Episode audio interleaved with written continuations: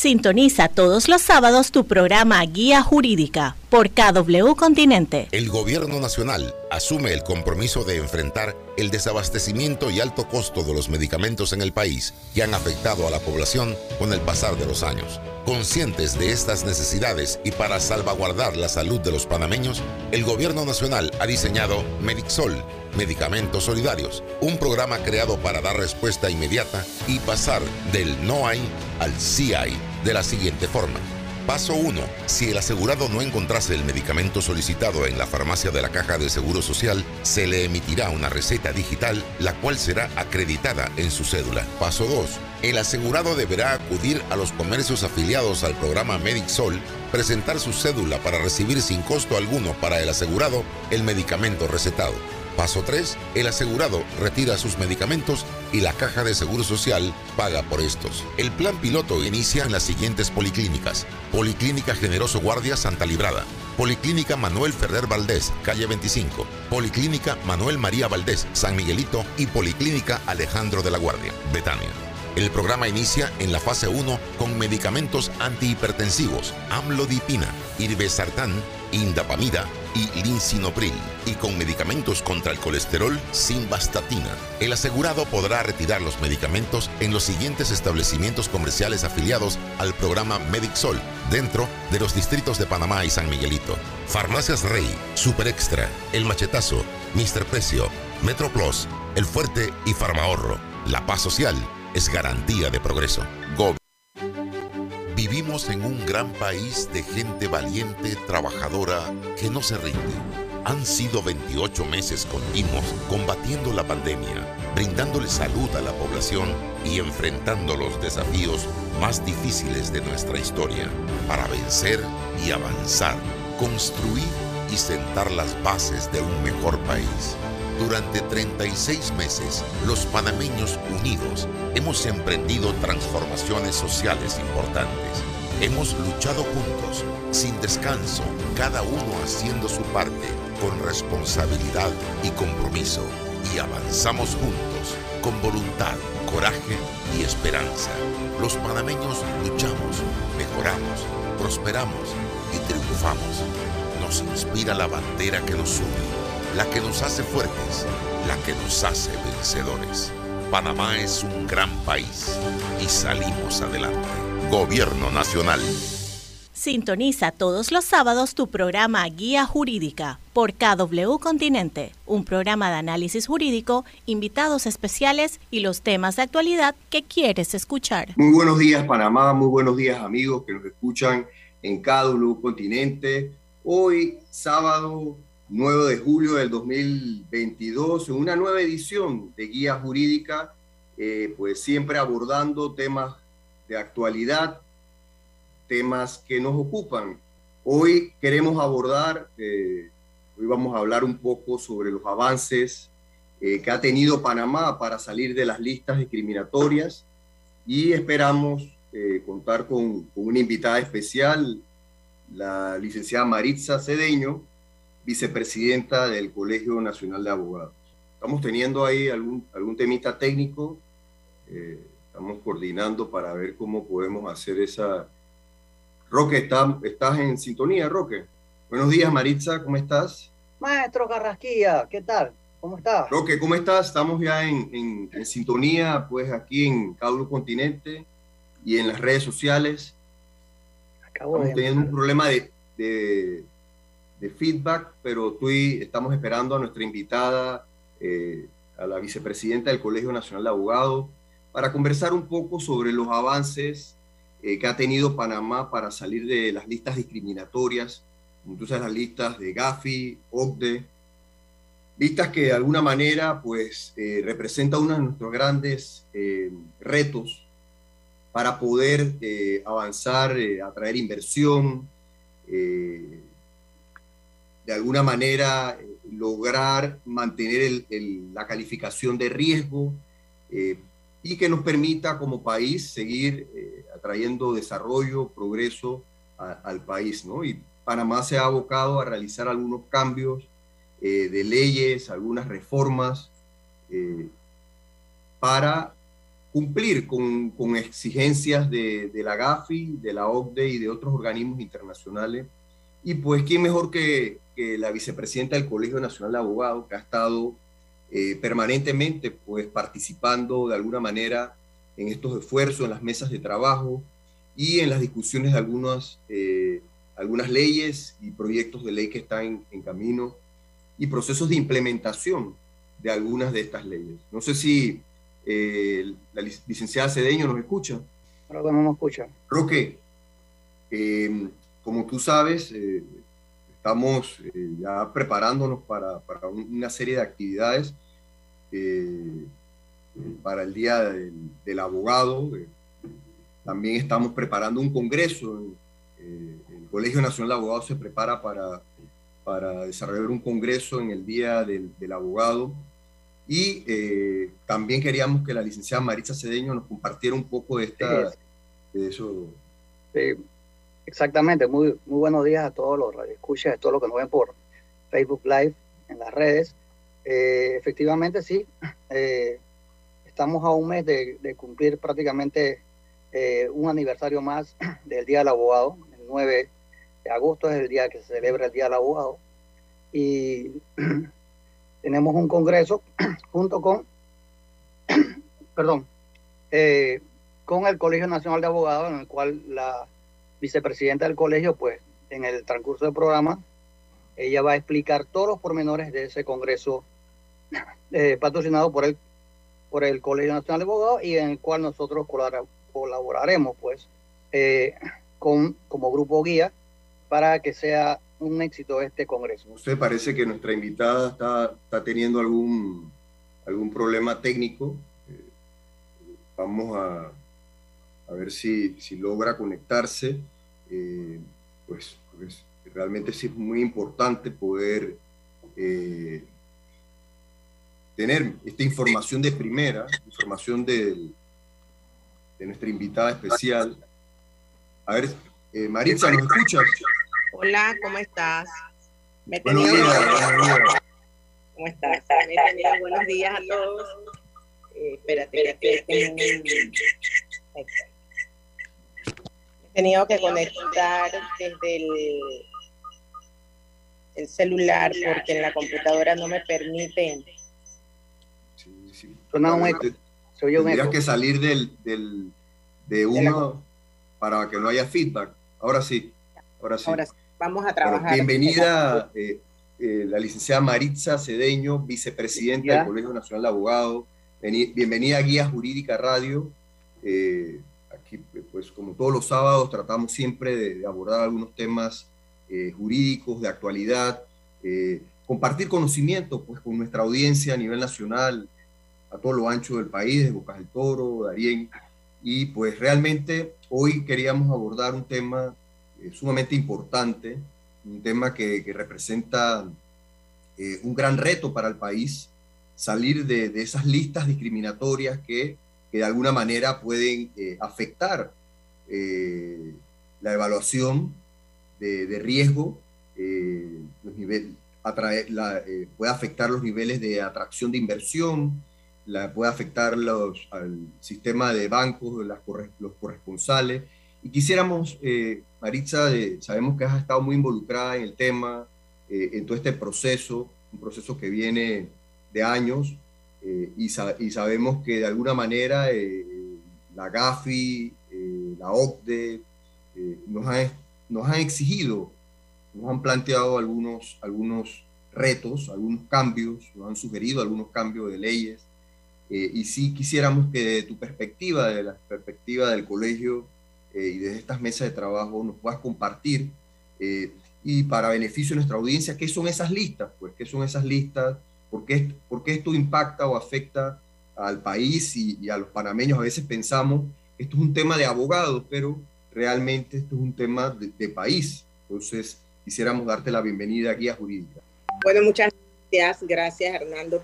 Eh, primero, darte las gracias por hacerle esta invitación, por hacerme esta invitación y bueno, siendo vicepresidenta del Colegio de Abogados, como has dicho, sí, efectivamente, hemos estado involucrados con, desde que eh, llegamos a la vicepresidencia del colegio.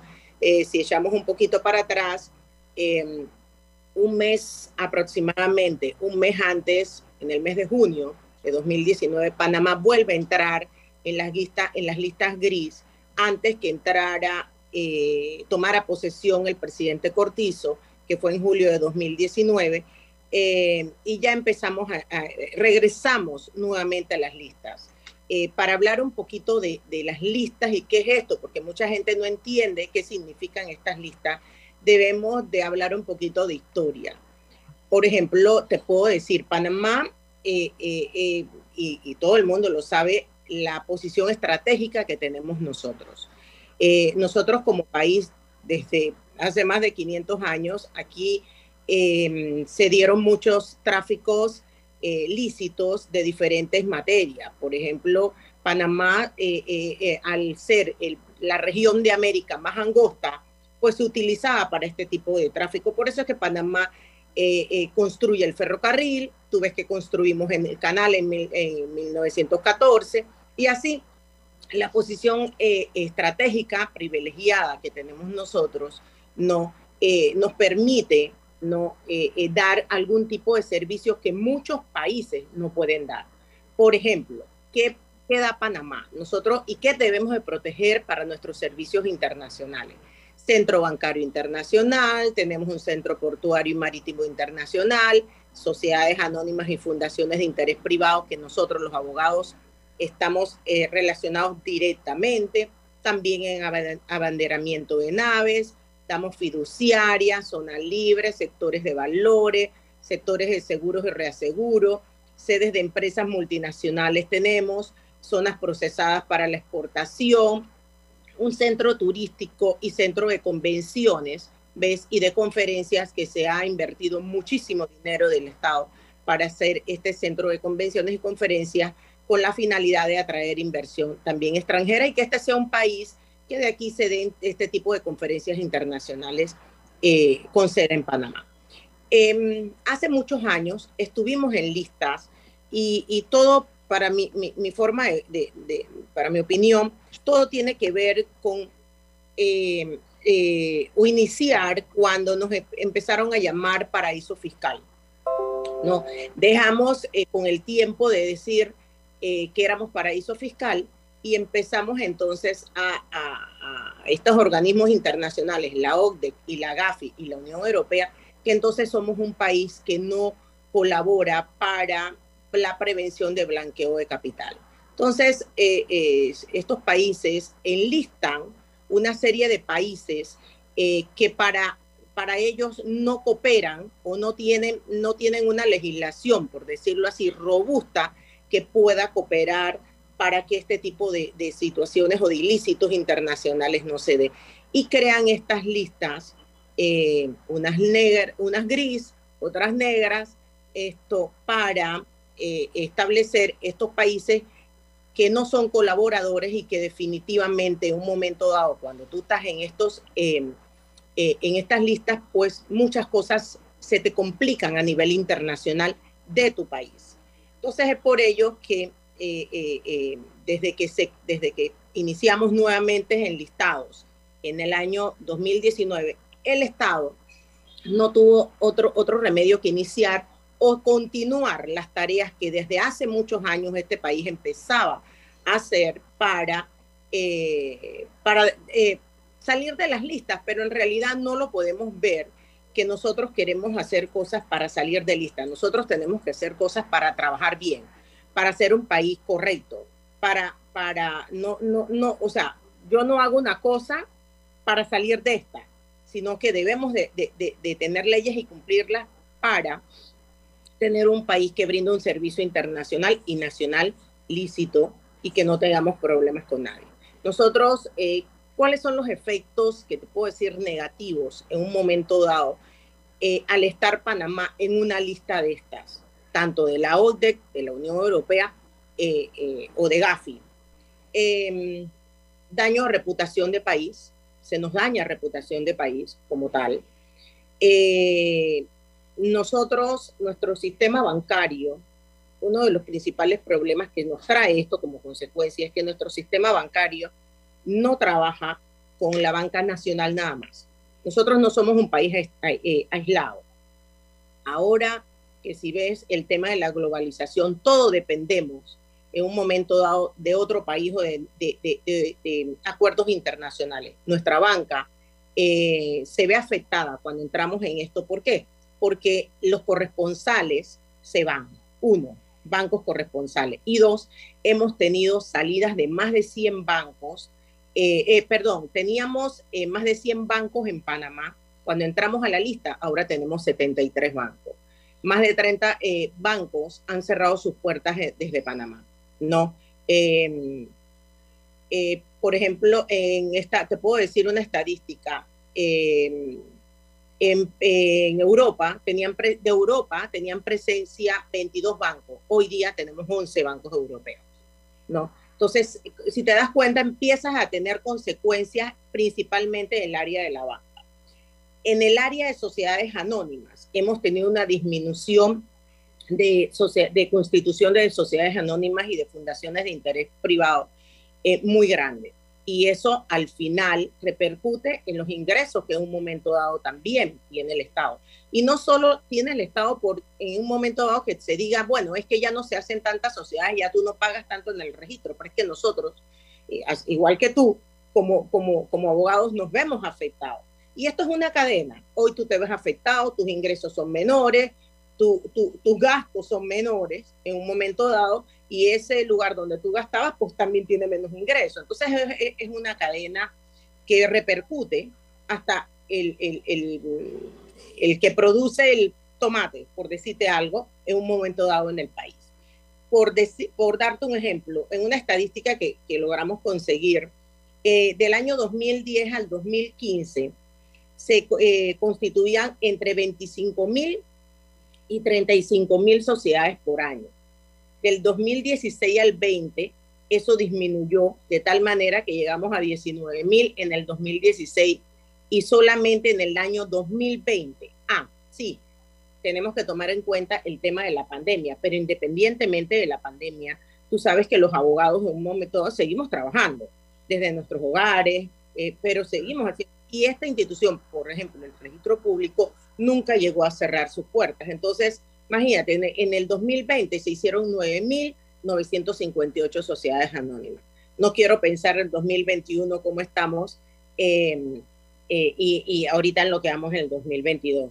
Em, cuando em, empiezan a disolver, cuando también consecuencias para mi forma de ver también de las listas es que muchos clientes extranjeros, al estar nosotros en esas listas y no te permiten hacer algún tipo de negocio con este país, por ejemplo, Europa, en Europa, en Alemania, si mal no recuerdo, Alemania tiene una disposición que no le permite a sus alemanes hacer negocios con sociedades panameñas. No, entonces, por supuesto que eso trae consecuencias.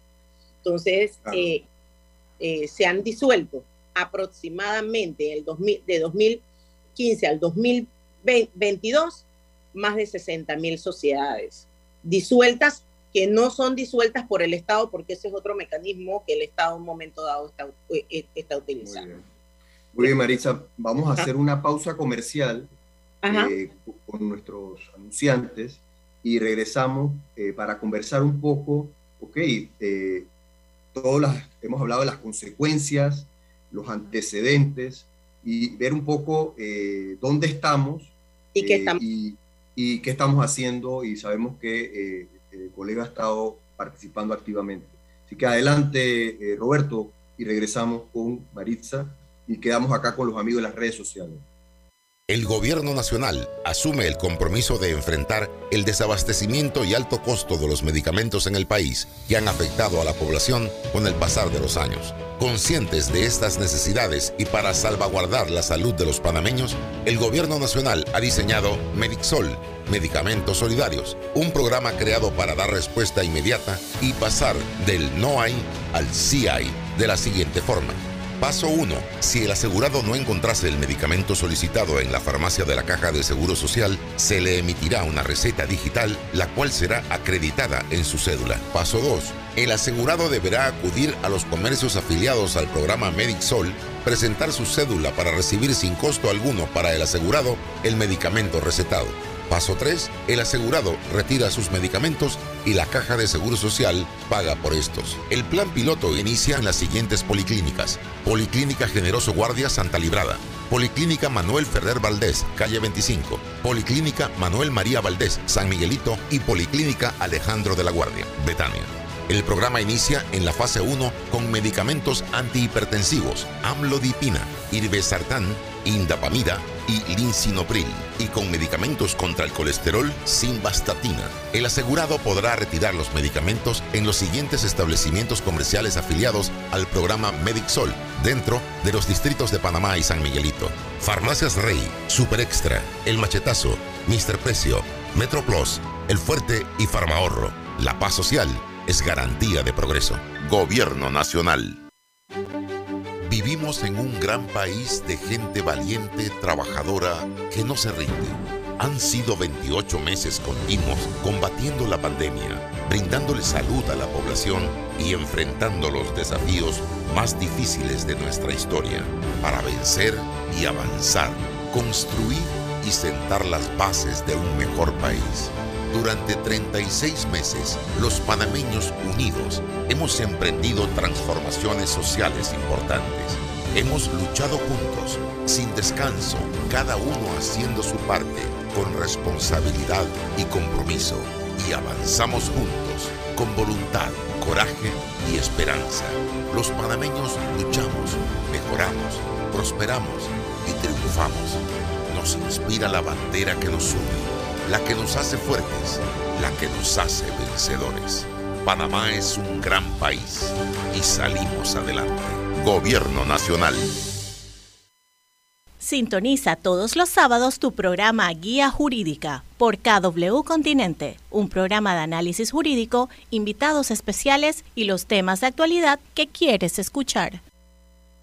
De vuelta con nuestra invitada especial, la licenciada Maritza Cedeño, vicepresidenta del Colegio Nacional de Abogados, hablando sobre los avances en Panamá para salir de las listas discriminatorias. Y conversábamos en, la pausa con Roque eh, y Maritza sobre ese trato igualitario, ¿no? Hay quienes eh, consideramos de alguna manera que a Panamá se le ha medido con, no se le ha medido de igual manera como otros países que son, que son paraísos fiscales también y que tienen algunas jurisdicciones especiales como Estados Unidos, eh, Japón, eh, la, propia Alemania y, si, vemos Suiza, Luxemburgo, eh, tienen algunas jurisdicciones especiales y, mantienen el, índice de secreto financiero eh, que de alguna manera pues a, Panamá se le ha medido de, otra manera. Y quisiera pues, sé que esto ha sido un debate permanente, Maritza, yo creo que no es primera vez que, tú lo has escuchado, que, que nos puedes compartir.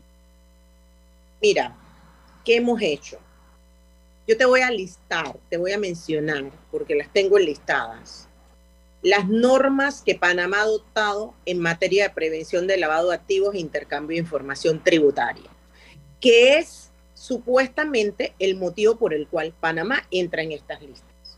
No. Sí, muchos dicen, bueno, pero es que hacemos leyes todos los días, pero no vemos resultados. Yo creo que sí hay resultados, ¿no? No podemos pensar que tenemos que mantener eh, X cantidad de, de, personas detenidas para tener un resultado.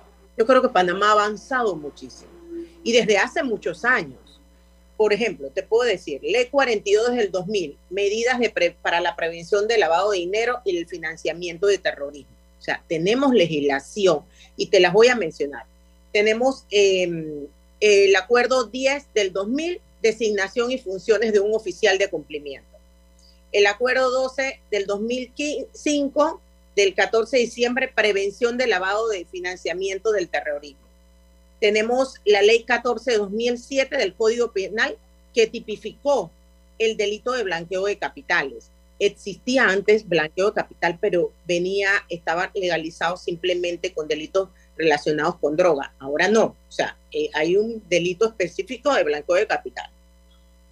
Tenemos em, la ley 2 del 2011. Mira desde cuándo son estas leyes que vienen, que regula, que, regula las medidas para conocer a tus clientes, a nosotros, los agentes residentes. O sea, nosotros debemos de saber quiénes son nuestros clientes. Todo esto está, son leyes que se fueron creando con esta finalidad. Pero vuelvo, repito, para mí no es con la finalidad de salir de una lista, sino para hacer las cosas bien como teníamos que hacerlas. Tenemos la ley 23-2015 que adopta medidas para prevenir el blanqueo de capitales, el financiamiento de terrorismo y el financiamiento de la proliferación de armas de destrucción masiva. La ley 51 de 2016, el marco regulatorio que establece el intercambio de información fiscal, ¿no? De para fines fiscales. Eh, y, que, eh, eh, y que te puedo decir que Panamá tiene acuerdos con 66 países para intercambio de información fiscal. ¿Y qué lo hace? ¿Qué lo hace? No es que no lo hace, o sea, pero existe. Entonces mucha gente habla, estamos en la lista porque no hacemos las cosas. No, sí las estamos haciendo. La ley 21-2017. ¿Será Marisa que, que, nuestras autoridades o el equipo negociador no ha sabido ante estos organismos defender eh, pues eh, a Panamá como, como corresponde? Y eso es un cuestionamiento que tú sabes que es válido y que se ha planteado muchas veces, ¿no? Nos preocupa eh, porque estamos cada vez, como tú dices, son más leyes y cada vez son más cargas para el abogado. Yo, a través de la superintendencia de sujetos no financieros, hoy los abogados tenemos que ser contadores, tenemos que mantener todo un, un, sistema de riesgo, controles, eh, eh, realmente, y algunas veces hasta policía tenemos que ser. Yo y quisiera pues ver cuando en estos debates, eh, sé que esto se ha debatido mucho, ¿no? Pero eh, quisiéramos tu, Sí, mira, em, yo tengo que decirlo porque la verdad que no tengo por qué eh, mentir sobre eso. nosotros como colegio de abogados no fuimos invitados a una reunión con un representante de Gafi Lab, ¿no? Pero nosotros pertenecemos también a COSIP. COSIP es el, la para los Servicios Internacionales que regenta una serie de, organizaciones, ¿no? Eh, eh, entre ellas está el Colegio de Abogados. Y fuimos invitados y participamos un cara a cara eh, muy... Mm, nosotros no representamos ni vamos a ese cara a cara como país, simplemente fuimos a orientarnos un poco y a conversar con un representante de Gafilac. La verdad que mi percepción fue tienen que no solo hacer las leyes, tienen que cumplirlas y, el Estado per se tiene que ejecutar cada una de ellas. Para mi percepción eh, muy personal es que el Estado se tiene que hacer acompañar de la empresa privada.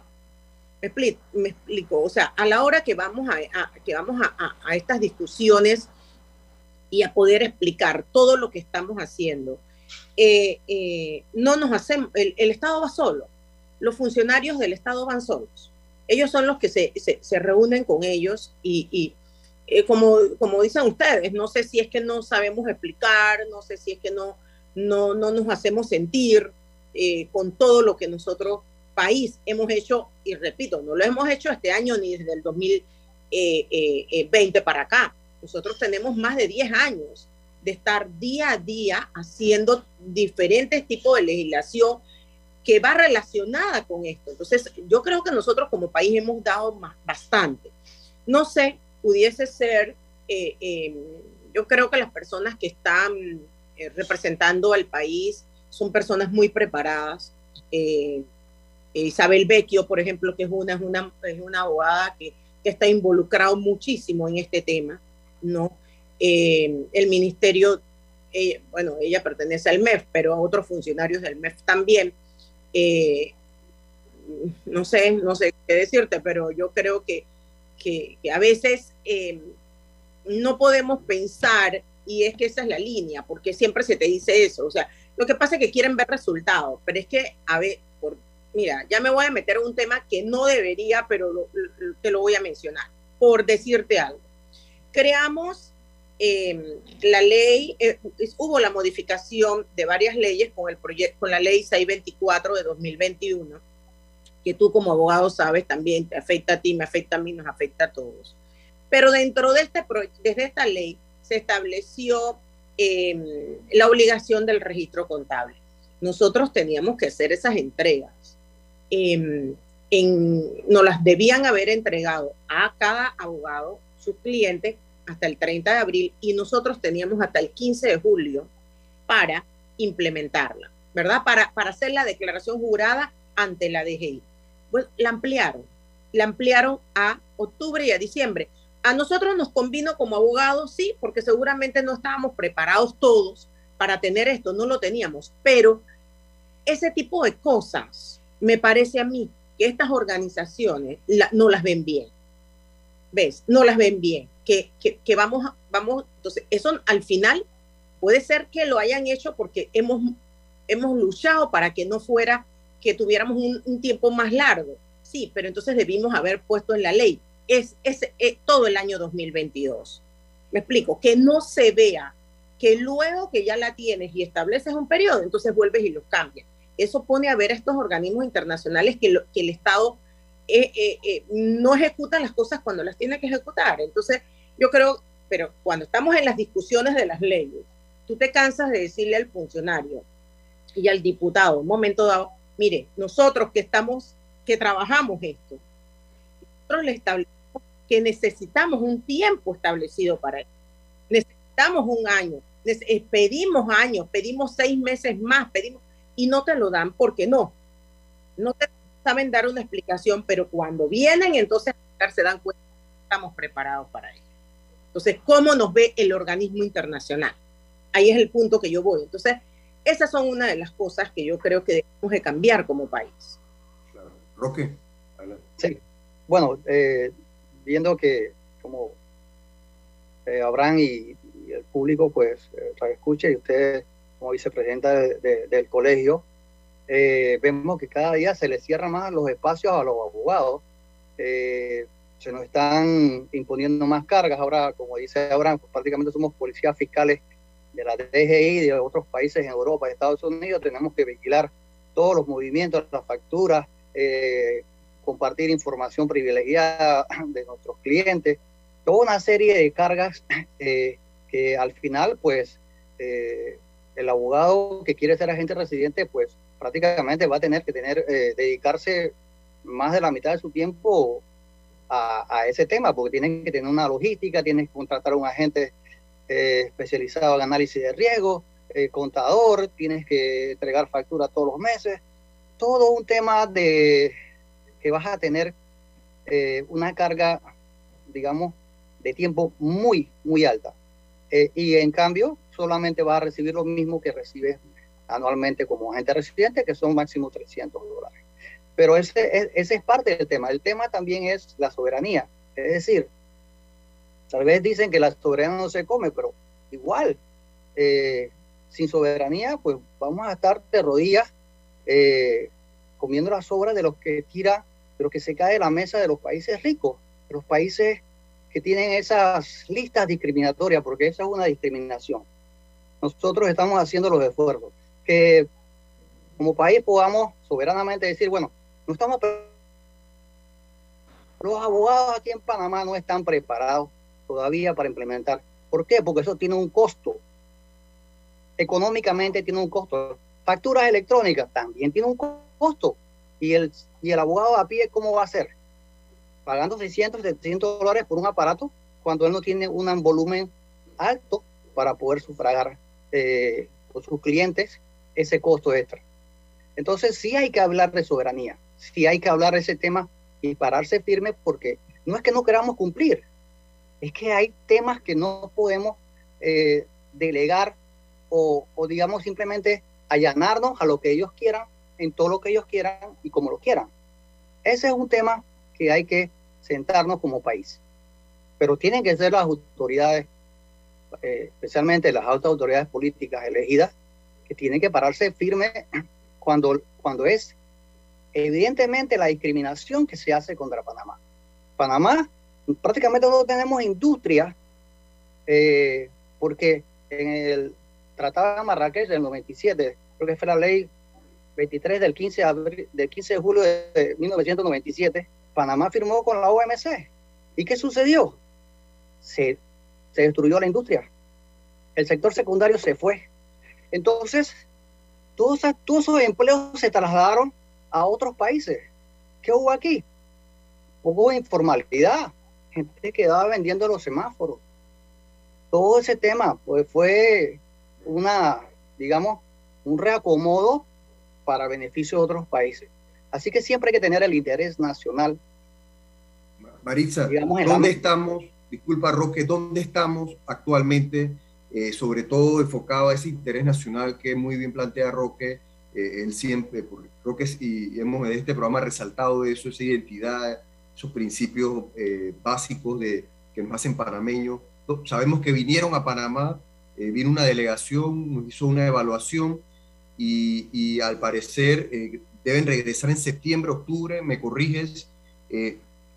¿Cómo ves las perspectivas? Que sabemos, yo siento y en lo personal, como tú muy bien lo has planteado, que hemos hecho, hemos avanzado muchísimo y, como lo dijo Roque y lo has planteado desde el principio, eh, Panamá quiere hacer las cosas bien, quiere ser un país transparente, no quiere ser un, que Panamá sea visto como un lugar para esconder dinero producto del narcotráfico, producto de, evasión de impuestos, pero eh, creo que ya hemos, eh, creo que hasta superado la, la barra de alguna manera. Si quisiera saber, Maritza, ¿cómo, cómo, cómo estamos en este momento bueno, ellos, eh, como te mencioné, nosotros no participamos en, ese tipo de que hace el Estado.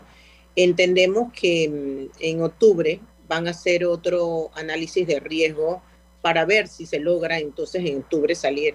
A mí me preocupa un poco eh, eh, eso, porque si había hace poco un listado por allí y conversé con la superintendente de sujetos no financieros y me dice que sí, que son multas a una serie de, abogados y firmas de abogados eh, ya están debidamente ejecutoriadas y demás, eh, eh, y que ellos han tenido que realizar por las diferentes inspecciones que han hecho. A mí me preocupa que, que, se nos tome a nosotros, al, sector de la abogacía, como, como el chivo expiatorio para, para, para, demostrar en un momento dado que sí, que el Estado sí está cumpliendo. Yo quisiera ¿Por qué? Porque nosotros debimos haber estado en un periodo también, ah, sí, a pesar, porque yo les digo, bueno, pero es que tengamos un periodo de, capacitación a, la abogacía, bueno, pero es que estas son leyes y tú estás obligado desde 2015, desde 2000, no sé qué, 2000. Sí, sí, sí, yo no digo que no lo estamos, pero, pero si bien es cierto, la superintendencia acaba de nacer. acaba de nacer, o sea, ellos, ellos eh, eran la secretaría del MEC. muchos temas, muchos temas a la vez eh, y, te digo algo, el registro contable es sencillo. No se trata del abogado, eso usted lo tiene que facilitar el cliente. Entonces tú tienes un proceso de, de explicarle al cliente que cambió la ley, que se requiere, que tiene que adecuarse. Entonces, los propios contadores no entienden el concepto, la definición de registro contable. Imagínate, para los efectos nuestros, ¿no? Para lo que requerimos nosotros sí, porque la misma ley establece qué debe decir el registro contable. Entonces, yo he tenido discusiones con contadores y clientes, me dice, pero es que eso no es un registro contable. digo, bueno, esa es su materia. esa no, yo no le voy a discutir eso, yo le puedo decir lo que la ley establece. Me explico. Entonces, eh, eh, sí me preocupa, eh, como te mencioné, que seamos nosotros los que vamos a, a, ser multados per se, las firmas abogados y, y abogados particulares, para demostrar de que nosotros como país estamos cumpliendo con, con, eh, con, aplicar la ley como tiene que ser. Eh, eh, bueno, en octubre veremos, nosotros hemos participado en evaluaciones, en, en realidad en, en construir, porque todavía no está, en construir matriz de riesgo con el Banco Mundial y la Superintendencia pero si te digo la verdad, eso está en, estamos en un grupo de construir la matriz para ver cómo vamos evaluando el riesgo como país. ¿Me explico? O sea, esas no son cosas que, se, que están ya, ¿no? Eh, eh, y que, pero que se están trabajando y allí sí hemos participado como colegio de abogados y han participado varias firmas de abogados que es la superintendencia los llamó. Yo creo que debemos de ser, eh, como dice Roque, muy enfáticos con ese cara a cara y establecer qué Panamá ha hecho y cómo estamos. Nosotros podemos indicar que hemos excedido los, los estándares internacionales para la prevención de, lavado de activos bancos, aseguradoras, casa de valores, firmas, abogados, contadores, zonas francas, casinos, empresas que venden inmuebles, oye, o sea, todo, eh, ese servicio internacional eh, eh, que, que, para, que se utiliza para fines ilícitos en un momento dado está siendo regulado, estamos siendo responsables. Entonces, ¿qué más podemos dar? ¿Qué más podemos nosotros? Bueno, Maritza, vamos a estar a la expectativa de, ese, de esa visita. Vamos a, eh, incluso, eh, este es un tema que da para más y que debemos seguir, es un tema permanente. Sabemos que desde el colegio se están haciendo algunos esfuerzos, algunas capacitaciones. Nosotros exhortar al colegio a que se generen muchas capacitaciones sobre este tema y sobre eso casualmente queremos hablar a la, la última pausa, en este último bloque, porque viene un congreso muy importante en conmemoración al Día del Abogado y que está incluso dentro de algunos temas, está el tema de cumplimiento, el tema del rol de la superintendencia de sujetos no financieros. Así que vamos a esa última pausa, Roberto, y regresamos nuestra invitada especial. Adelante, Roberto. El gobierno nacional asume el compromiso de enfrentar el desabastecimiento y alto costo de los medicamentos en el país que han afectado a la población con el pasar de los años. Conscientes de estas necesidades y para salvaguardar la salud de los panameños, el gobierno nacional ha diseñado Medixol, Medicamentos Solidarios, un programa creado para dar respuesta inmediata y pasar del no hay al sí hay de la siguiente forma Paso 1. Si el asegurado no encontrase el medicamento solicitado en la farmacia de la Caja de Seguro Social, se le emitirá una receta digital, la cual será acreditada en su cédula. Paso 2. El asegurado deberá acudir a los comercios afiliados al programa MedicSol, presentar su cédula para recibir sin costo alguno para el asegurado el medicamento recetado. Paso 3. El asegurado retira sus medicamentos y la caja de seguro social paga por estos. El plan piloto inicia en las siguientes policlínicas. Policlínica Generoso Guardia Santa Librada. Policlínica Manuel Ferrer Valdés, calle 25. Policlínica Manuel María Valdés, San Miguelito y Policlínica Alejandro de la Guardia, Betania. El programa inicia en la fase 1 con medicamentos antihipertensivos, amlodipina, irbesartán, indapamida y linsinopril, y con medicamentos contra el colesterol sin bastatina. El asegurado podrá retirar los medicamentos en los siguientes establecimientos comerciales afiliados al programa MedicSol, dentro de los distritos de Panamá y San Miguelito. Farmacias Rey, Super Extra, El Machetazo, Mister Precio, Metro Plus, El Fuerte y Farmahorro. La paz social es garantía de progreso. Gobierno Nacional. Vivimos en un gran país de gente valiente, trabajadora, que no se rinde. Han sido 28 meses continuos combatiendo la pandemia, brindándole salud a la población y enfrentando los desafíos más difíciles de nuestra historia para vencer y avanzar, construir y sentar las bases de un mejor país. Durante 36 meses, los panameños unidos hemos emprendido transformaciones sociales importantes. Hemos luchado juntos, sin descanso, cada uno haciendo su parte, con responsabilidad y compromiso. Y avanzamos juntos, con voluntad, coraje y esperanza.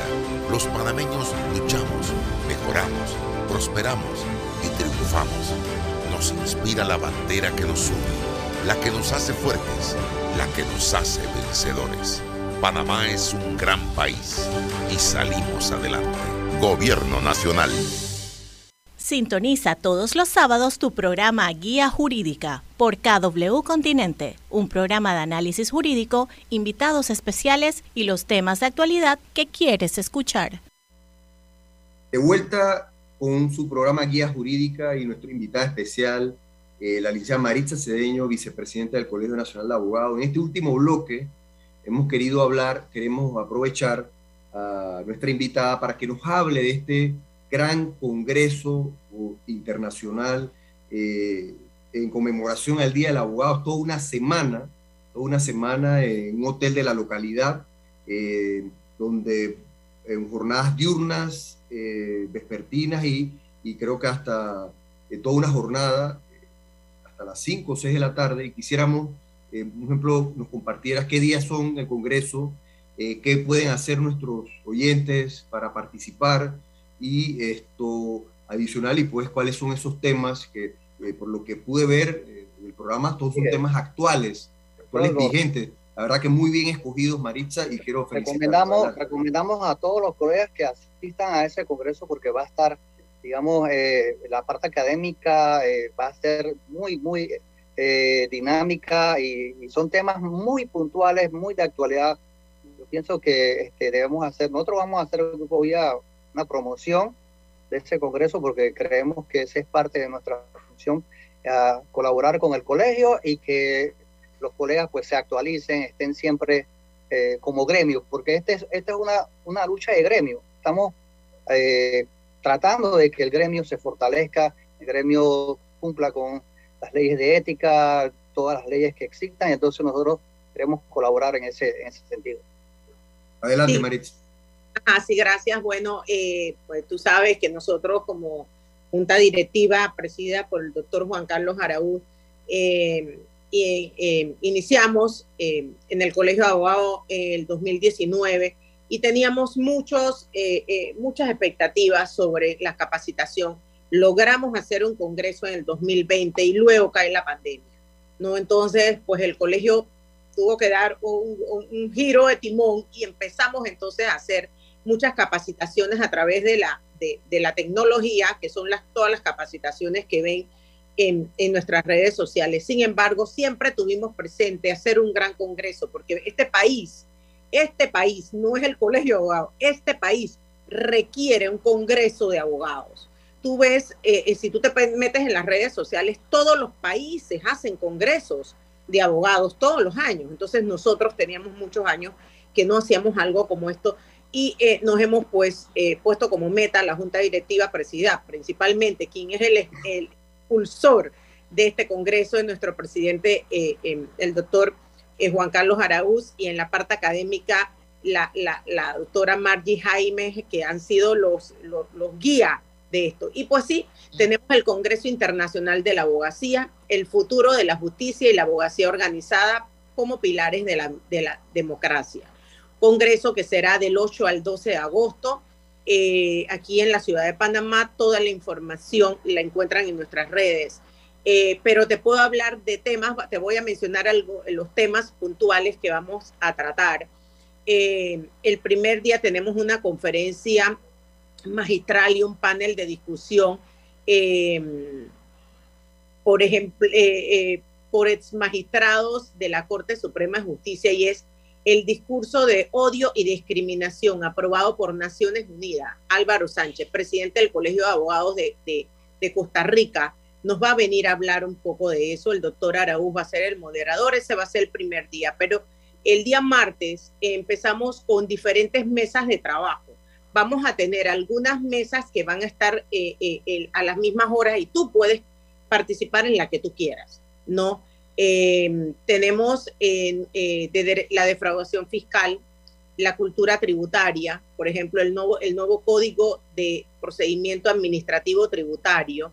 Eh, también vamos a hablar de derecho aduanero, ¿no? Las, las, las, principales reformas a la enmienda del sistema de amorti armonizado. Joel, Joel Castro nos va a hablar sobre eso actualización de las normas aduaneras no adecuadas, eh, el régimen de las zonas francas, eh, eso lo vamos a, mencionar en el Congreso.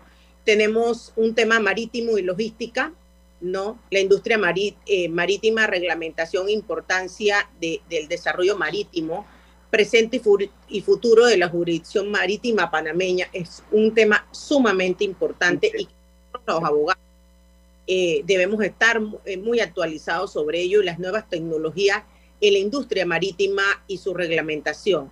Eh, también de derecho electoral, vienen elecciones pronto en dos años y debemos entonces estar em, actualizados con este tema y la igualdad del derecho, de los derechos políticos de la mujer, ¿no? Temas que vamos a... es un buen collage de temas, un buen collage de temas para actualizarse el abogado tiene que estar actualizado. Eso, eso me gusta porque tiene una mezcla muy buena. Exacto, en mediación y arbitraje, ¿no? El, eh, unos paneles de discusión con eh, no solo eh, a grandes abogados panameños, sino tenemos conferencistas internacionales en, varios temas, pero en, arbitraje lo vamos a tener. Tenemos em, incumplimiento normativo, obviamente, ese era un tema que no podíamos dejar por fuera. Y así, pues te pudiera mencionar, nosotros en nuestras redes están todas los, diferentes paneles que se van a dar, ¿no? Y las diferentes eh, conferencias. Em, importante mencionar, hemos recibido la, la confirmación de la presidenta del Consejo de la Abogacía Española, quien nos va a acompañar, y eh, estamos recibiendo cartas de diferentes pues, eh, em, abogados internacionales y presidentes de abogados de otros países que nos van a acompañar en nuestro Congreso.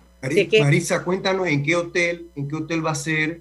Eh, entendemos que va a ser, empieza el lunes, termina el, el viernes y también hay una cena, hay una cena eh, muy...